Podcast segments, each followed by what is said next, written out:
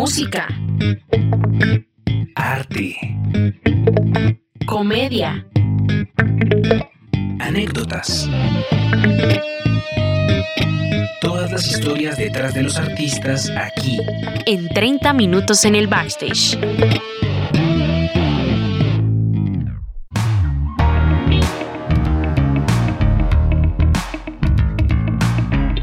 Hola, ¿qué tal? Bienvenidos a 30 minutos en el backstage. Hoy con unas personas muy especiales, como siempre muy bien acompañada. Entonces inicio saludando a Julián. Julián, bienvenido, ¿cómo estás? Hola Lina, bien. Eh, un saludo para todos los oyentes, para toda la audiencia. Aquí muy feliz con un nuevo capítulo de 30 minutos en el backstage. Y yo le doy paso a nuestro colega Alejo Quiroga. Hola Alejito, ¿cómo estás? ¿Qué tal amigos? ¿Cómo están? ¿Qué tal todo? Todo bien. Súper, muy entusiasmados. Bueno, me alegra eso. Eso está chévere. Les cuento que el día de hoy nos acompaña un amigo de la casa de Matt. Ya es como costumbre por aquí tener amigos de la casa de Matt, ¿no? Sí. Pero eh, yo creo que, que, es uno de, pues eh, para la audiencia, y una vez les hago spoiler, fue mi maestro de, de, guitarra, pero él no solo es guitarrista, él es cantante, compositor, productor y arreglista, ¿verdad? Pues de que obviamente es docente. Con ustedes, Diego La Torre. Maestro Diego, bienvenido. Muchas gracias, un saludo para todos y pues nada, eh, contento por la invitación que me hicieron, honrado y pues bueno, un poco nervioso también a ver qué, qué va a pasar. ok, maestro. Bueno, pues yo ya hice toda la introducción de, de, todos estos títulos que su merced tiene y de todas sus habilidades, pero yo quiero que su merced se presente ante la audiencia. ¿Quién es Diego Latorre como persona y demás? Uy, eh, pues yo soy músico, digamos que me gusta definirme más como músico que como guitarrista y es una cosa como que siempre trato de transmitirle a mis estudiantes, pues que, que digamos los dedos y lo que pasa acá en el diapasón y eso pues tienen que obedecer realmente como, como lo que pasa adentro de la cabeza y del alma. Entonces, eh, pues me considero más un músico que un guitarrista. Mi instrumento principal es la guitarra, obviamente. Eh, pues es, estudié canto siempre que he tenido la oportunidad de estudiar canto en la universidad. Todas las selectivas fueron de canto y, y, y siempre me ha gustado mucho cantar también. Me gusta mucho pues hacer arreglos, eh, sobre todo vocales. Me, me, me gusta muchísimo esa parte de, de los arreglos vocales. Eh, la docencia es, es, una parte de mi vida que también me define bastante, pues digamos que, que es algo que me apasiona mucho porque siento que, que tengo la forma de, de, enseñar la música como me habría gustado que me la enseñaran a mí y como que siento que también es, es, es la forma en la que no nos enseñan y, y muchos terminan odiando la música y aburriéndose y saliéndose y pues digamos que desde la docencia también como que mi intención siempre ha sido como proteger ese, esas ilusiones de, mis estudiantes eh, a la hora de, asumir este camino que, no es tan fácil y, que sobre todo se requiere mucho coraje para tomar la decisión de hacerlo y, me parece que, existen los, los docentes que, entran es como a criticar eso y a, como a destruir un poco como esas ilusiones tomando esas atribuciones que no les corresponde, como de decirle a la gente que no sirve para esto, que se dedica a otra cosa, ¿sí? Eh, me parece que esto es de todos, a todos nos gusta la música en una u otra forma y, y si todos podemos escuchar música, todos podemos interpretarla también, es cuestión como de, de sabernos relacionar con la música. Y el aporte que siento que, que puedo dar en ese aspecto es que mi manera de relacionarme con la música siempre fue muy empírica. Y digamos que para cuando llegó el momento de ponerme serio y de, de decir, bueno, voy a entrar a una universidad a estudiar música, pues ya me había divertido mucho con esto y ya no me iba a cambiar la manera de, de procesarla. Entonces, eh, me parece que ver el arte de otra forma diferente, pues es un absurdo. Más allá de que uno pague cuentas con esto y eso, pues, pues el arte sigue siendo arte y no porque uno viva de esto es menos arte. Entonces, pues, con el, o sea, sin querer ofender a nadie de, de, de ninguna otra disciplina ni nada, pues, pues la, la, la música no es una carrera que se pueda tratar como cualquier otra carrera, ¿sí?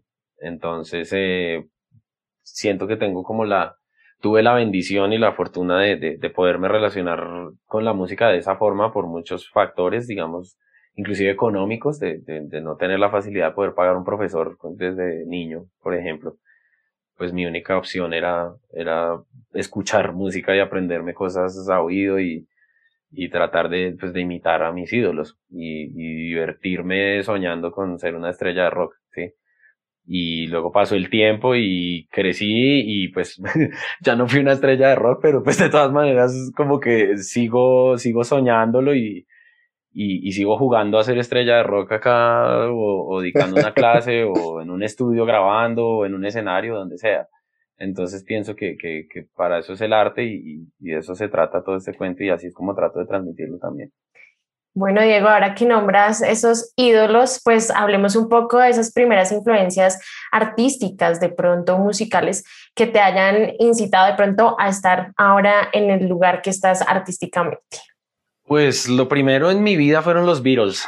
O sea, en mi vida, no en mi vida musical, sino en mi vida. O sea, yo, yo estoy muy seguro de que yo veía los Beatles desde el vientre de mi mamá. Porque mi papá es muy fanático y mi mamá también. Y, y digamos que el ejemplo que siempre pongo es que así como, como a uno nadie le presentó a la abuela o a la tía o algo así, como que uno siempre supo quiénes eran esas personas, yo siempre supe quién era George Harrison, por ejemplo, ¿sí? O sea, yo no recuerdo que mi papá un día me haya sentado a decirme, venga, es que había una banda en Liverpool que se llamaba, ¿sí? Sino que como que yo ya sabía quiénes eran ellos, o sea, como que desde que yo tengo uso de razón, pues así como uno no recuerda un momento en el que la mamá le haya dicho a uno como mucho gusto, soy su mamá, pues asimismo yo no recuerdo que alguien me haya dicho algo sobre los Beatles o, era como o cuál era, como cultura general. Sí, sí, pues yo como que ya sabía que, que Paul McCartney había sido el bajista de los Beatles y como que no, no recuerdo un momento así en el que me hayan enseñado eso, ¿sí? Entonces pues esa música creció conmigo y de ahí pues digamos que mi papá a mi papá le gusta mucho esa vieja guardia como, como, como esas bandas de la invasión británica, por ejemplo, no sé, Dave Clark Five y esas cosas. Entonces yo crecí pues escuchando mucho eso, ¿no? Pues Jerry and the Pacemakers, eh, Herman's Hermits, eh, no sé, por ejemplo, pues los Stones, obviamente. Mi papá es más de la primera etapa de los Beatles y de los 50, por ejemplo, Chuck Berry, esas cosas ya Zeppelin, por ejemplo, ya es muy pesado para mi papá, por ejemplo. Entonces, digamos, en la casa no sonaba... Es raro porque no sonaba Zeppelin, pero sí sonaba Toto, por ejemplo.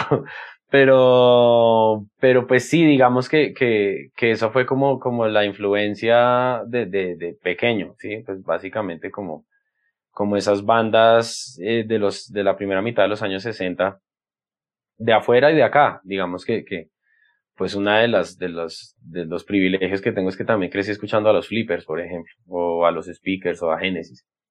Clásico total.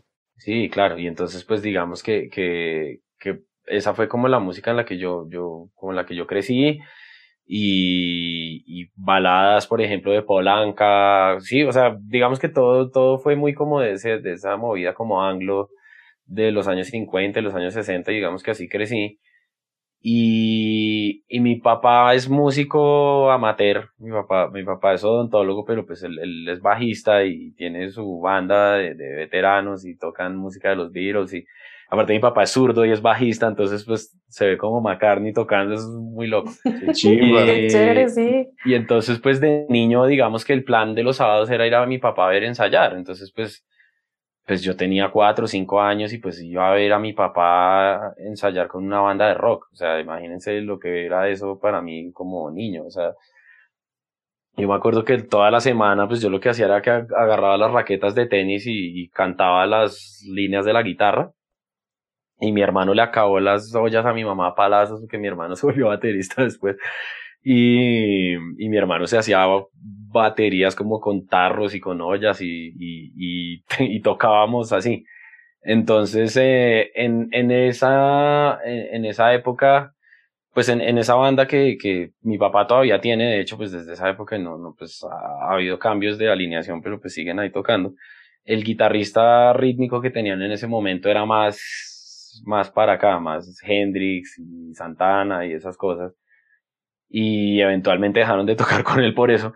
Eh, y alguna vez siguiéndole la cuerda, él eh, eh, hicieron una, tocar una versión de Purple Haze de Jimi Hendrix y, y, yo escuché, pues ah, yo no fui a ese ensayo, pero mi papá también grababa los ensayos en cassette y nos ponía los ensayos cuando llegaba a la casa.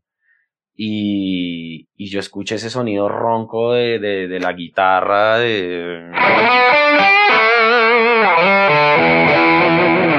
Y, yo no, no entendía por qué la guitarra sonaba así, ¿sí? Y, yo, mi vida se volvió, o sea, yo le dije a mi papá como, ¿qué es eso? Y mi papá me decía, no, nene, es que eso es un distorsionador, me decía mi papá. Y yo, como así y tal? Entonces, pues como que mi vida se volvió como, como ver a ver de dónde salía eso. Y, y unos años después escuché a Metallica y, y ahí cambió todo. Sí, ahí como que ahí vi de dónde sale eso. claro. y, y Todo recuerdo sentido. Sí, claro. Y, y pues digamos que Metallica me pegó muy mal. O sea, fue, fue, yo creo que todas las canciones entre el Kill Em All y el álbum negro, pues no, no me las sé perfectas, pero, o sea, me sé bastantes perfectas, pero pues la mayoría por lo menos las puedo resolver. Pero, pero pues, o sea, es porque yo escuché eso hasta que la casa vio a plástico quemado. O sea, eso fue una cosa así que yo le di, pero con toda. Y, y digamos que, que, pues no sé, esto está dirigido para músicos. O sea, ¿puedo hablar de cosas técnicas musicales o no tanto? ¿Sí? Ah, Claro, bueno. claro, sí. Pues, por ejemplo, yo, como les contaba, todo lo, lo, pues lo trataba de aprender a oído. ¿Sí? Y entonces, pues yo con los acordes que sabía, mi papá me, pues hubo un momento en el que, en el que yo quise aprender a tocar guitarra y le dije a mi papá y entonces mi papá me anotó los acordes que se sabía en, una hoja de papel y me enseñó The House of the Rising Sun de, de, de Animals.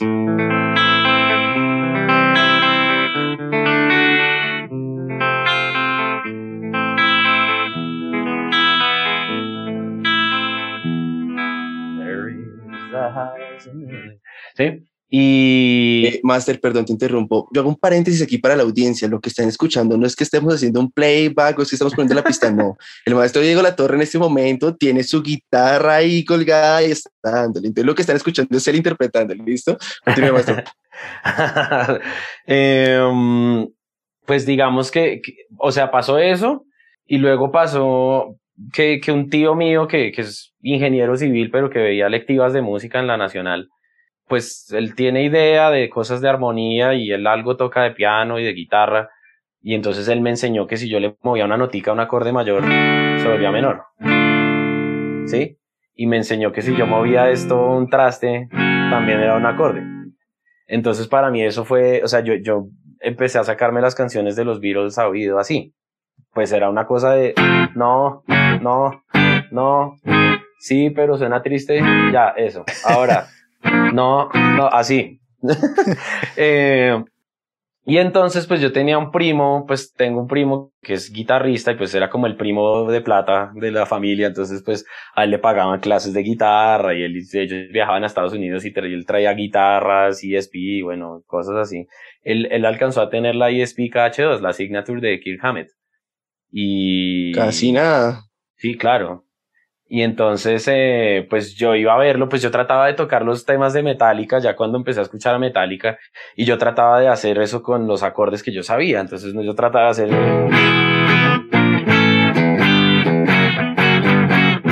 Pero sonaba raro, ¿sí? Y entonces, pues, eh, a veces, pues íbamos a la casa de mi primo yo sí veía que mi primo tocaba era con dos cuerdas. Y entonces pues era como volver a la casa y tratar de imitar los trucos de mi primo así como a memoria. Y, y entonces pues así fue que me, me puse a sacar las canciones de Metallica y pues en ese momento yo no sabía hacer solos, no podía, pues no, no conocía las técnicas, no conocía las escalas, no, no tenía ni idea. Entonces yo lo que hacía era sacarme las guitarras rítmicas y yo era feliz rifeándome las canciones de Metallica porque no podía hacerlo solos. Y entonces una vez un profesor en el colegio me, me, me vio como con la, la actitud así como de querer aprender y todo el rollo. Y un día me, me, escribió las escalas pentatónicas en una hoja de, de un cuaderno. Y, y me dijo, tome, estudies esto. Y entonces para mí eso fue como si me abrieran los secretos ancestrales así del universo, una cosa como poder solear, fue como ¡guau! Sí, y entonces pues ahí ya po- como que me di cuenta de que los solos de, de Kirk Hammett estaban en escala pentatónica. así.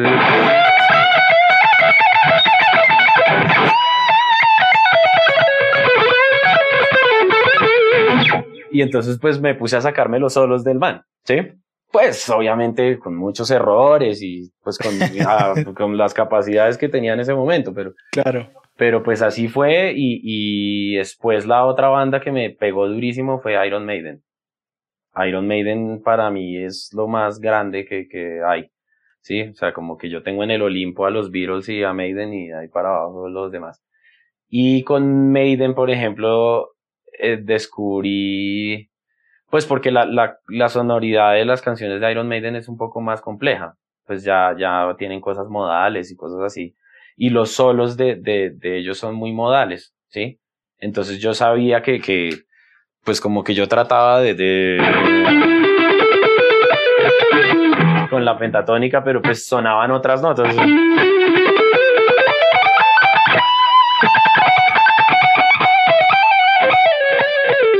Lo que sea, ¿sí o qué?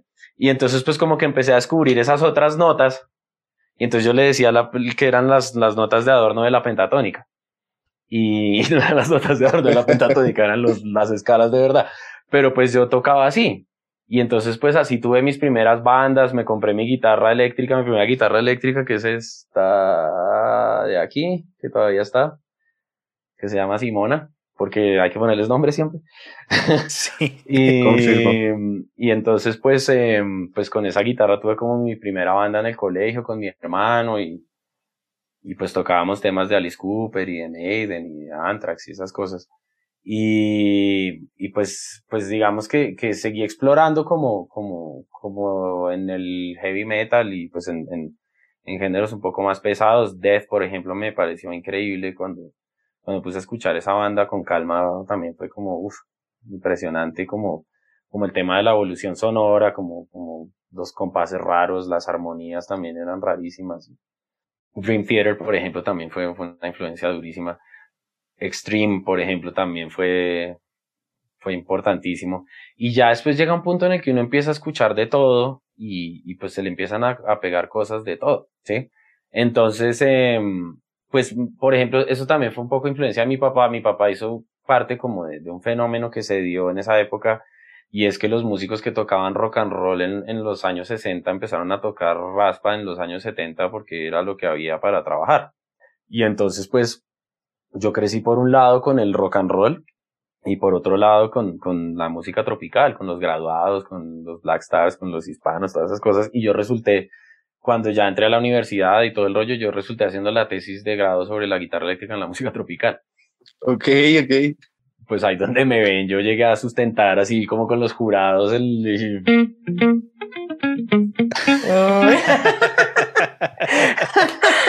ah, muy bueno. Super, sí. Diego, eh, ya ahorita que mencionas el, el tema de, de, la universidad, y bueno, ya vemos que gran parte de, eh, la aprendiste de manera empírica. Uh -huh. Ahora, ¿cómo fue esa parte eh, ya de un, en una en una universidad? Eh, ¿Qué estudiaste? ¿Dónde estudiaste? Ya. Eh, yo estudié música en la SAP. Yo soy, yo soy músico graduado de la SAP. Pero yo me sigo sintiendo como un músico empírico. Es lo que le digo a mis estudiantes en, en la primera clase siempre. Confirmo. Eh, exacto. sí, o sea, digamos que sí, yo tengo un papel ahí, tengo un pedazo de papel que dice que soy maestro en yo no sé qué vaina, pero pero yo, o sea, mi manera de procesar la música sigue siendo muy empírica. O sea, digamos que, por ejemplo, yo, yo obviamente sé leer una partitura, pero a mí me parece una pérdida de tiempo tremenda. O sea, pues digamos que cuando ha, ha habido momentos así como para ir a tocar con alguna banda o algo así que me dicen como, venga, quiere que le mande los papeles. ¿Para qué quiero eso? no me mande nada, nos vemos allá, ¿sí? Porque a mí me resulta mucho más cómodo sacarme las cosas a oído que, que ir a leer, ¿sí? Mm, okay. y, y, por ejemplo, cuando tuvimos la oportunidad de tocar con la Filarmónica, con Manuel Medrano, que es una, un regalo de, de la vida, eh, había, había unas cosas en los, porque los arreglos se construyeron muy como alrededor de, de las versiones, pues, en vivo, pero sí había un par de arreglos que tenían, que tenían unos obligados, que por ejemplo yo hacía unos, creo que era que hacía unos unísonos con los clarinetes o algo así, ya no me acuerdo. Yo prefería aprenderme eso y ya, pues porque además yo, pues, pues vengo de, de otra escuela y pues a mí no me gusta ver a la gente leyendo un papel, o sea, a mí me gusta que, que salgan y me, me frenten, que me den la cara y que me madren y que me tiren pixel. ¿Sí? Diego, ¿tú, crees, ¿tú crees que eh, al leer partituras se pierde un poco de la esencia a la hora de estar tocando? Mm, eh, ¿Te refieres a la acción, o sea, el momento? Sí. O, a, o a interpretar Desde, la, desde lo que está escrito. No, no en, no en sí la interpretación, sino tal vez lo que se siente a Ah, la sí, hora de claro. estar tocando. Pues si yo estoy con, estoy escondido detrás de un papel, no, no, no voy a conectar con el público. ¿Sí? O sea, pues, lo primero que tengo que hacer es ir a mirarles la cara.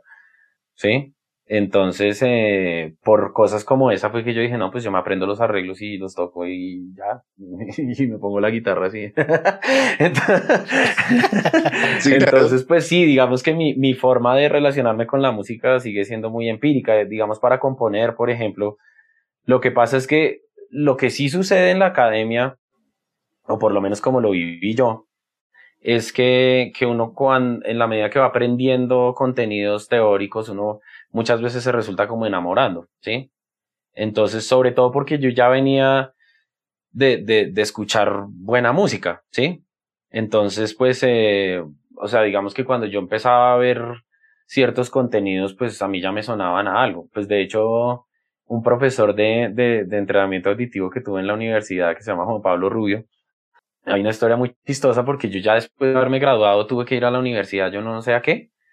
Y cuando estaba entrando así como en los alrededores de la universidad lo vi y él venía con dos alumnas y yo, uy, qué bobo, Juan Pablo, ¿qué más? Y el man no me saludó ni nada, sino que el man se volteó y les dijo a las peladas como, ah, vean, ese es el man que les digo en todas las clases. Porque lo que pasaba era que ese man cada vez que enseñaba algo nuevo, yo lo que hacía era decir, uy, eso es, eh", por ejemplo, me acuerdo específicamente cuando enseñaron las, la cadencia napolitana. Ok. Eh, yo, yo escuché el segundo napolitano y yo dije, uy, eso es en el nombre de Dios de Rata Blanca. y a mí cada cosa me sonaba algo. Entonces, como que trans, una dominante secundaria, alguna cosa así, ah, eso es tal canción de los Beatles, eso es no sé qué, eso es lo que pasa en Hey Jude cuando pasan al cuarto grado, no sé qué, y los profesores quedan como, pues sí, me imagino, cállese. pero, pero pues les causaba gracia, pues como que yo, yo como que me acordaba era de canciones de rock, ¿sí? Y ahí es que uno se da cuenta de que sobre todo el rock clásico y eso pues es una cosa muy, muy seria, digamos que desde la composición. Pero bueno, a lo que iba con eso es a que mis composiciones sí suelen tener cosas más o menos complejas, no, no increíblemente complicadas, pero pues sí, digamos que no tiendo a hacer canciones como con los siete acordes diatónicos, ¿sí? Como que siempre suelo meter alguna otra cosa por ahí pero de todas formas mi manera de componer es muy empírica, mi manera de componer es muy como de enlazar acordes y ponerme a molestar con la guitarra y cuando ya tengo algo entonces me pongo a tararear una letra o algo así.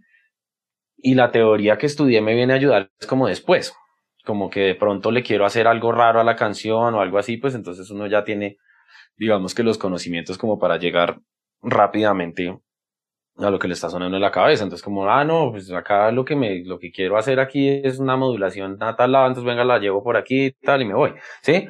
Pero yo no compongo desde la teoría jamás.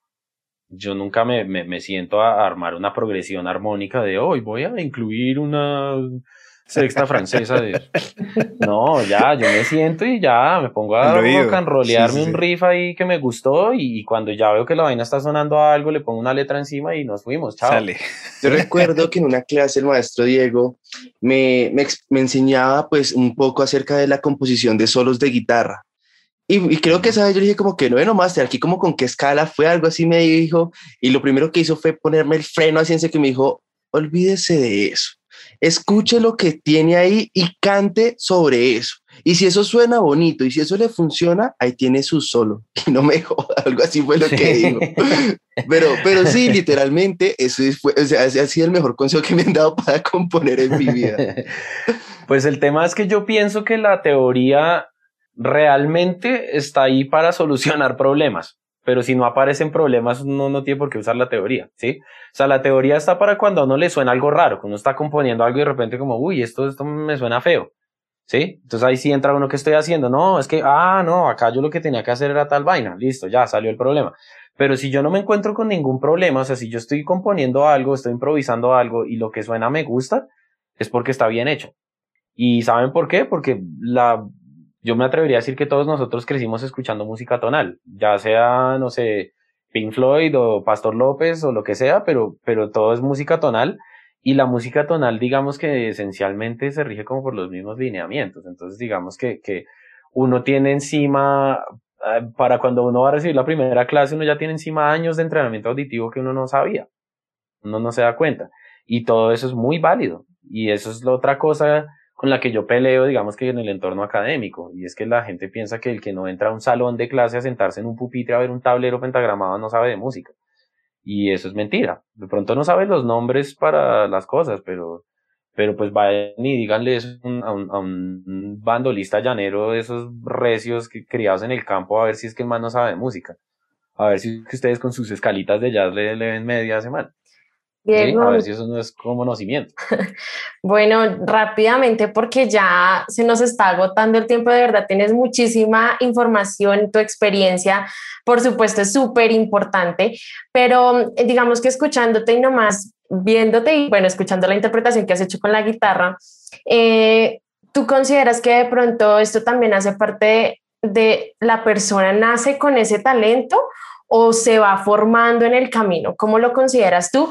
Breve para dejar como el espacio para el siguiente capítulo que obviamente por toda tu experiencia necesitamos conocer más. Bueno, muchas gracias por todo eso. Em, pues mira, yo con eso también tengo como mi conflicto, o sea, yo, yo, eso es otra cosa que les digo a mis estudiantes, si yo creyera en eso, no sería profesor.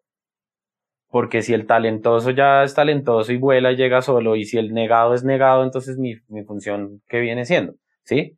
Yo no creo que haya personas negadas para la música. Yo lo que creo es que hay personas que se, o sea, hay maneras diferentes de relacionarse con la música y, y lo que llaman talento yo lo defino más como una inclinación afectiva hacia algo, ¿sí? Como, como una pasión natural por algo. ¿Y qué pasa? Que si a mí me apasiona la música, pues yo voy a desayunar, almorzar y comer música y pues eso irremediablemente va a hacer que me vuelva bueno. Pero eso no quiere decir que yo tenga una capacidad anormal o algo así, ¿sí? Digamos que lo he visto en, muchos estudiantes porque, por lo que les digo, o sea, yo, yo, yo me paro a dar una clase con la consigna de que mi alumno no es negado porque la gente negada no existe, ¿sí? Y todos pueden.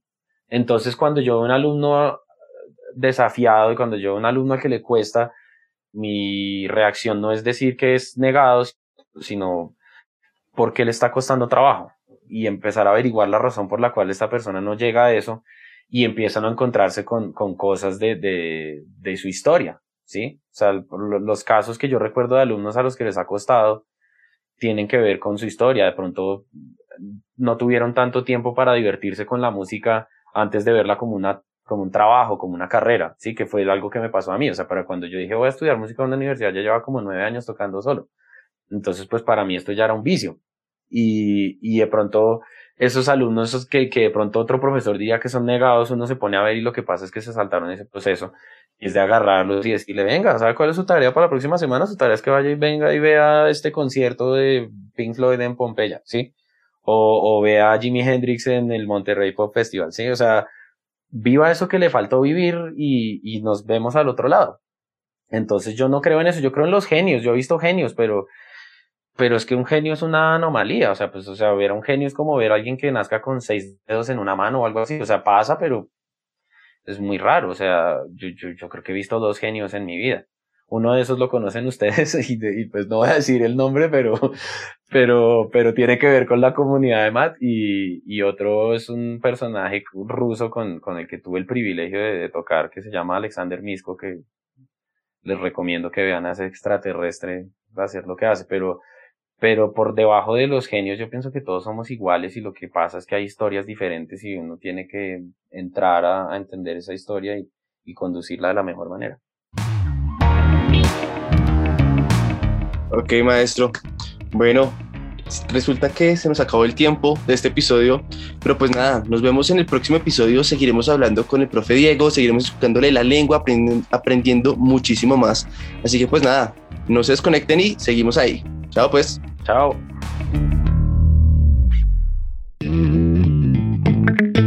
Música.